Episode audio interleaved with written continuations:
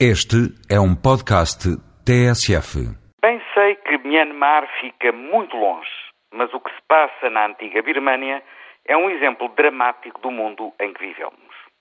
Falo, claro, do ciclone que na semana passada assolou aquele país asiático e que provocou mais de 20 mil mortos confirmados, prevendo-se, contudo, que as vítimas possam mesmo chegar às 100 mil. O número, obviamente, impressiona pela própria dimensão. E, segundo observadores, a catástrofe terá mesmo ultrapassado, quer em número de vítimas, quer de devastação, o efeito do tsunami registado há dois anos no sudoeste asiático. E, contudo, o impacto mediático deste cataclismo é bem menor do que o daquele tsunami. Isto porquê? A razão é simples.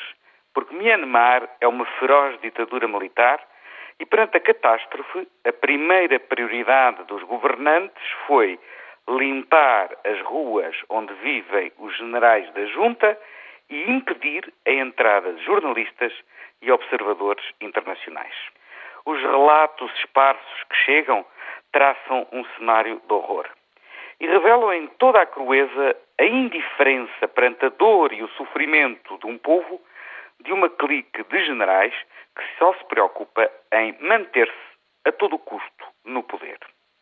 É indigno e chocante ver como o governo de Myanmar seleciona o apoio humanitário internacional segundo critérios políticos, independentemente das prementes necessidades de ajuda provocadas pela catástrofe, e chega mesmo ao ponto de rejeitar a entrada do apoio da Organização das Nações Unidas. Acresce agora que se sabe que a Índia havia avisado os generais birmaneses com 48 horas de antecedência da aproximação do ciclone, da sua intensidade previsível e dos seus potenciais terríveis efeitos. E nada foi feito para prevenir e salvar as vidas dos milhares que morreram. É caso para interpelar a própria Organização das Nações Unidas é que se isto não é um caso flagrante de genocídio, então para que é que serve o Tribunal Penal Internacional? Só para julgar ditadores em desgraça quando já caíram da cadeira do poder?